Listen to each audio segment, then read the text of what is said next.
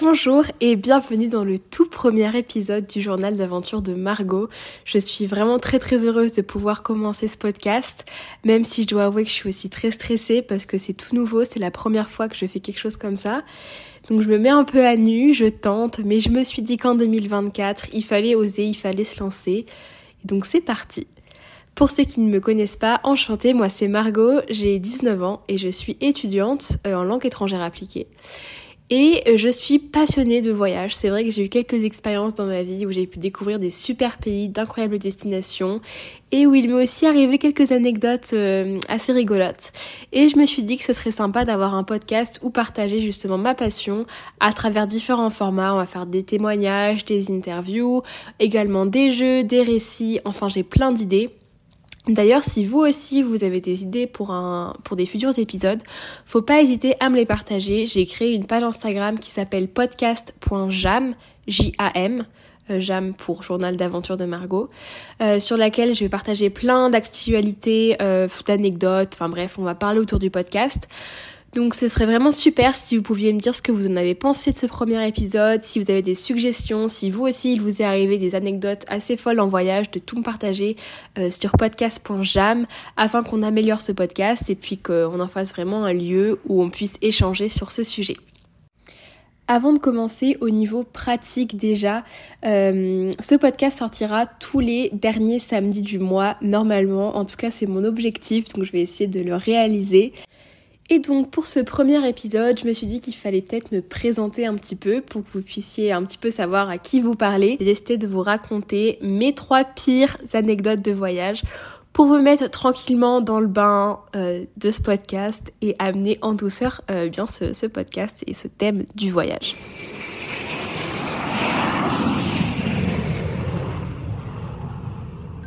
On va commencer par une anecdote, euh, je pense qu'on pourrait l'appeler la grosse galère. Ça s'est passé il y a maintenant presque 5 ans. J'avais 15 ans et en fait j'étais partie un mois au Canada, à Toronto, euh, pour faire un échange linguistique. En fait je suis partie dans une école de langue qui s'appelle le ILAC, International Language School of Canada, euh, pour améliorer mon anglais en gros. Donc c'est la première fois que je prenais l'avion, que je sortais de l'Europe, j'avais que 15 ans et j'étais encore toute timide, assez réservée, pas trop sûre de moi. Donc c'était vraiment une épreuve que de faire ce voyage, c'était vraiment repousser mes limites, me découvrir, gagner en, autonomie, etc., etc. Donc c'était vraiment un super voyage euh, en tout point. Si vous voulez, on pourra en reparler. Je pourrais vous expliquer euh, comment j'ai fait pour partir, etc. Euh, un petit peu ce que j'y ai fait. Mais là, j'ai envie de vous parler d'une des quelques premiers jours où j'ai eu des galères niveau carte bancaire. Donc euh, avant de partir au Canada, donc j'avais 15 ans, j'avais pas de carte bancaire, enfin je, j'achetais quasiment rien, enfin je veux dire j'étais en seconde, bref j'avais pas beaucoup de dépenses.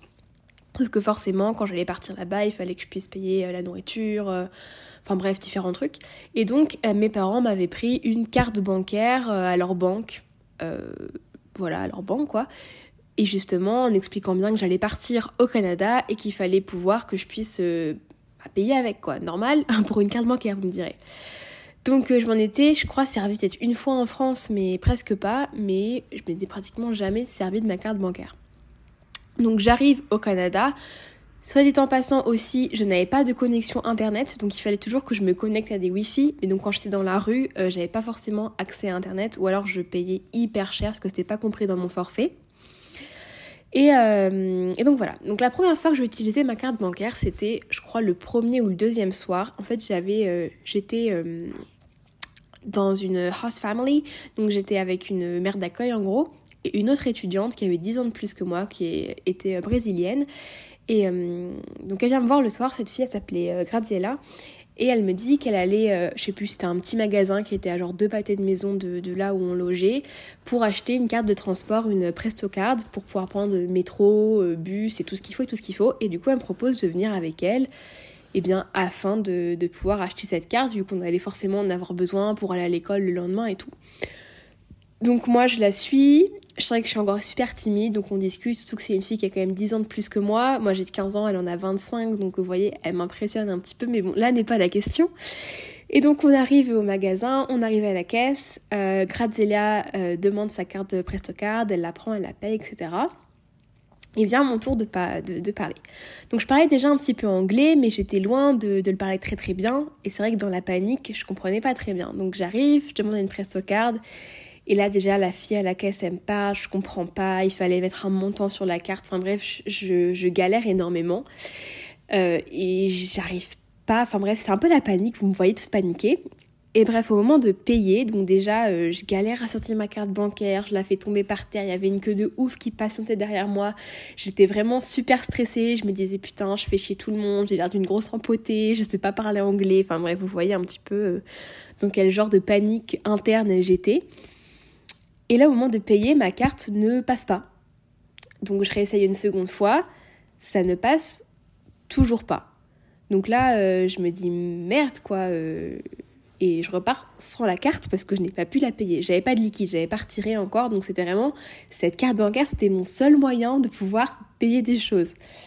Donc je rentre chez moi euh, un peu dans la, dans la panique et je me dis bah merde, enfin qu'est-ce qui se passe? Du coup je rentre chez moi, j'en parle à mes parents, mes parents me disent c'est peut-être que le terminal de ce magasin il est pas fait pour ton type de carte. Je sais plus, je devais avoir une Visa, enfin un truc assez classique pourtant ou une Mastercard, je sais plus.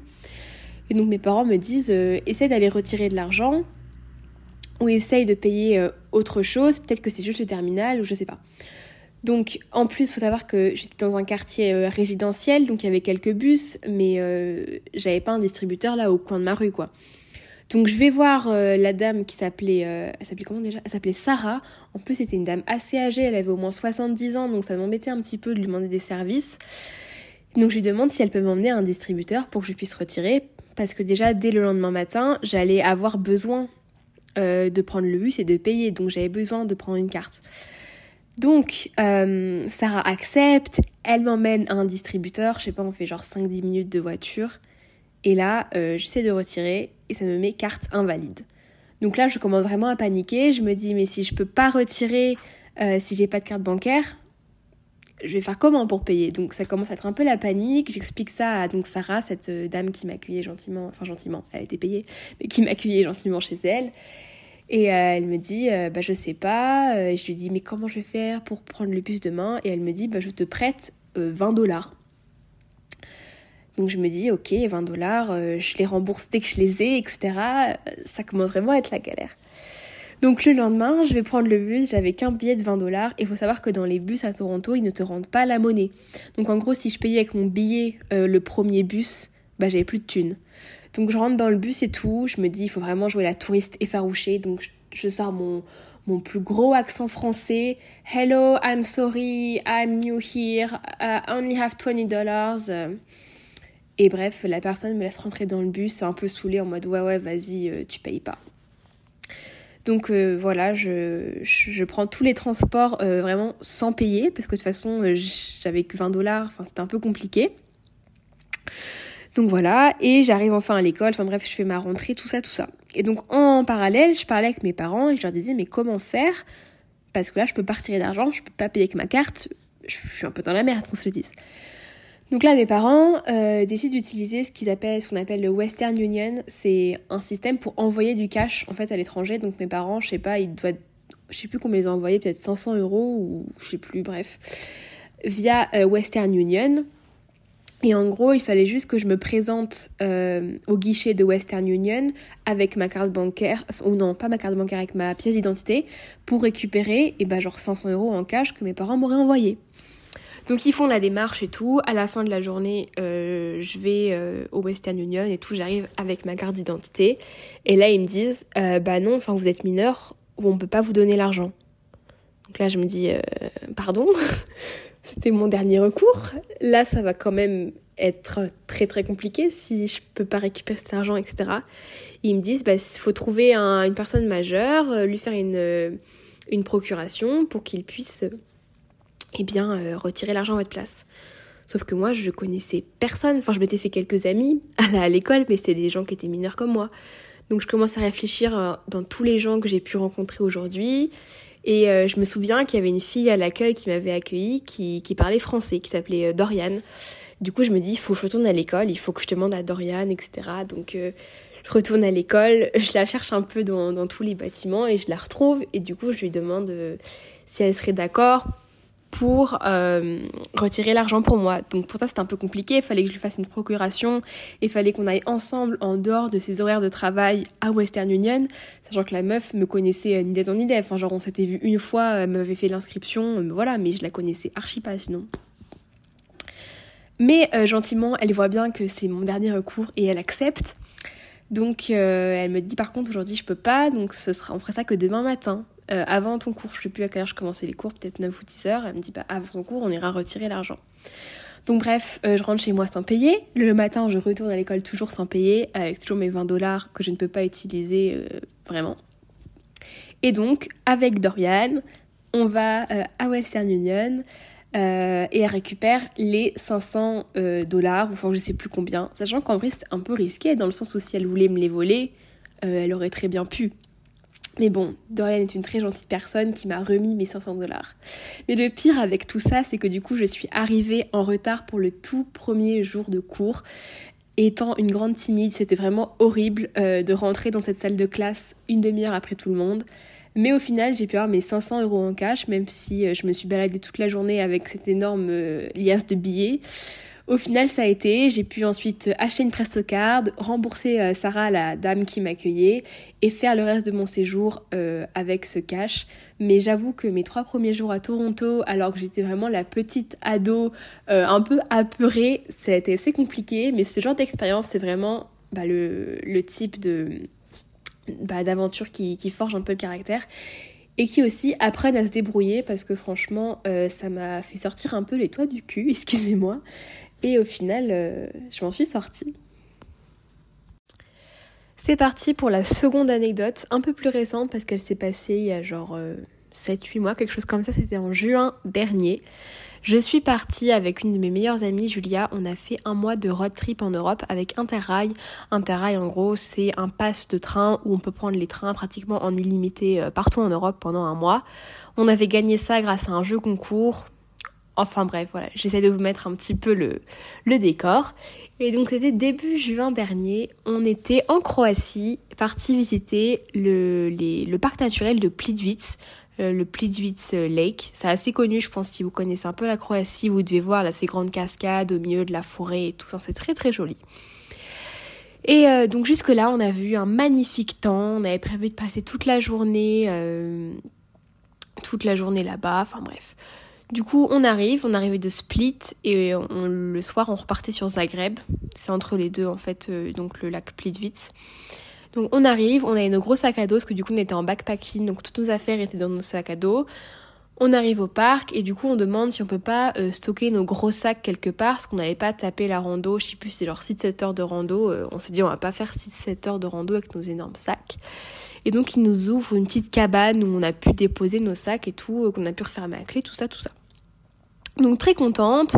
On prend le petit bus qui nous emmène au départ de la randonnée. On choisit une des plus longues, je crois que c'était ouais, 6 ou 7 heures, parce qu'on avait toute la journée dans le parc, que notre bus le soir il était qu'à genre 19h, qu'il était 10h du mat. On s'est dit il faut qu'on en profite à fond. Donc nous voilà partis. Et à peine on commence à marcher, euh, qu'on sent quelques petites gouttes, mais on se dit c'est pas ça qui va nous arrêter. Au passage, on n'était vraiment pas du tout équipé pour la pluie. Moi, j'étais habillée avec un short, euh, j'avais des converses, donc vraiment pas du tout imperméable comme chaussures, et j'avais un sweat, mais un sweat, vous voyez, genre pas imperméable quoi. Donc euh, vraiment, on allait se prendre la flotte. Et Julia était habillée à peu près pareil que moi. Donc on n'avait pas de kawaii, pas de parapluie, enfin bref, vraiment, on n'était pas équipé du tout, du tout pour qu'il pleuve. Donc bref, on commence euh, à marcher et il commence directement à pleuvoir. Puis plus on marche, ça faisait 5 minutes qu'on marchait, puis il pleut quand même de plus en plus fort. Euh, et au bout de 10 minutes, on est vraiment sous une saucée, mais je vous raconte pas, j'ai jamais été aussi trempée de ma life. Euh, on était bah, bah on avait hyper froid, enfin c'était horrible. Mais à la limite, la pluie, me direz-vous, c'est désagréable, mais c'est pas dangereux. Ce qui est un peu plus dangereux, c'est d'être dans un parc naturel, une forêt, alors qu'il y a un orage pile au-dessus de vous. Ça, c'est un petit peu plus dangereux. Et eh bien, c'est exactement ce qui, exactement ce qui nous est arrivé. Au bout de 10-15 minutes, on s'est retrouvé pile sous un orage. Euh, j'ai eu extrêmement peur, je vais pas vous mentir, parce que vraiment on voyait les éclairs qui tombaient, genre quelques centaines de mètres devant nous, euh, qui tombaient, euh, bref, on voyait vous voyez, le ciel se déchaînait et on était vraiment là comme ça en train de marcher dans la forêt, trempés comme des rats, euh, aucun abri parce que c'était une forêt, avec un orage, on ne savait pas quand est-ce qu'il allait s'arrêter, on savait qu'on était censé être parti pour 6 à 7 heures de marche, là on se dit non mais c'est pas possible. Donc là, on hésite à faire demi-tour et on se dit non, euh, Julia voulait vraiment qu'on continue, elle était là, on n'est pas venu là pour rien, alors on fait la randonnée quand même. Euh, moi, je vous avoue, j'étais pas très très bien. Je me suis dit c'est c'est la fin, c'est ma dernière heure, parce que vraiment l'orage il était il était vénère. Hein. Donc euh, on marche, on marche et on sait pas trop vers où on marche, mais on continue d'avancer.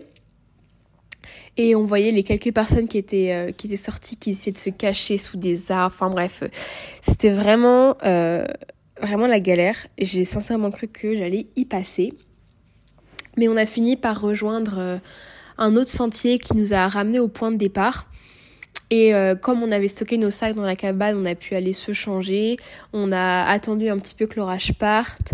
Et ensuite, on a fait un plus petit circuit de genre deux heures l'après-midi où il a recommencé à faire beau. Donc au final, voilà, tout s'est bien passé. Mais c'était quand même une petite anecdote euh, à noter. C'est-à-dire qu'on était tellement trempés que quand on a, du coup, quand on est retourné dans la petite cabane une fois qu'on s'est sorti de l'orage, vraiment nos vêtements, quand on les a enlevés, on les essorait. Enfin, vous voyez, ça, ça, comme un maillot de bain, genre l'eau est coulée. Et euh, bref, on a eu extrêmement froid, extrêmement peur. Donc euh, regardez la météo avant de faire des petites randonnées de 7 heures dans des parcs naturels où il n'y a que des arbres euh, extrêmement hauts. Et donc voilà pour cette seconde anecdote qui, je vous l'accorde, n'est pas la plus longue ni la plus exceptionnelle, mais qui méritait quand même une place dans mon top 3 des pires anecdotes de voyage, parce que je vous assure que j'ai cru que c'était la fin pour moi. Mais ne vous inquiétez pas car j'ai gardé la meilleure anecdote pour la fin, celle où j'ai failli me faire kidnapper.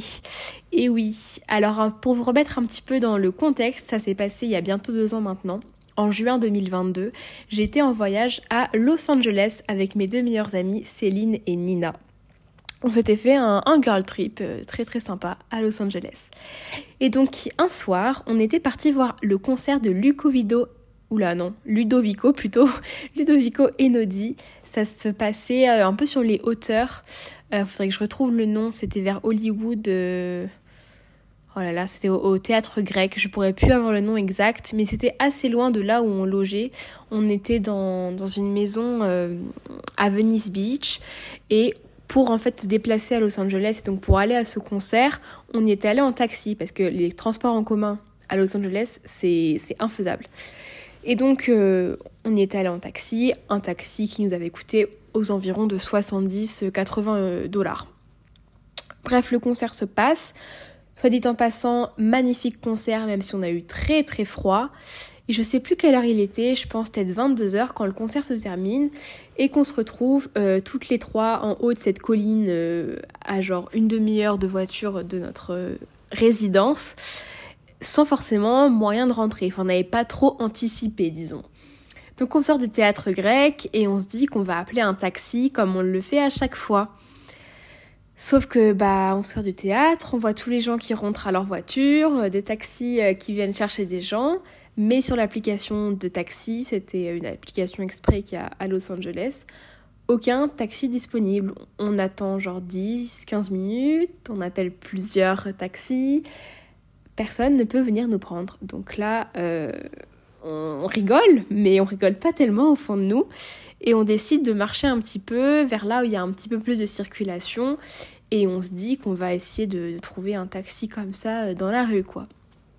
Donc vous nous voyez bien là, les trois, euh, les trois filles de 18-19 ans euh, qui, qui connaissent rien à la ville, euh, essayer de trouver un taxi.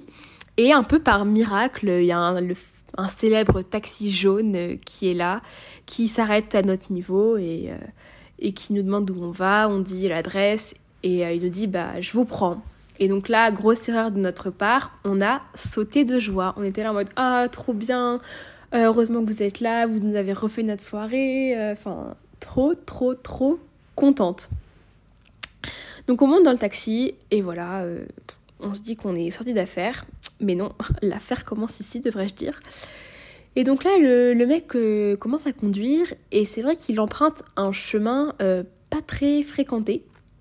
Disons qu'au lieu de prendre l'axe Il s'enfonce un peu dans, les collines, dans les montagnes, dans des chemins un peu sombres.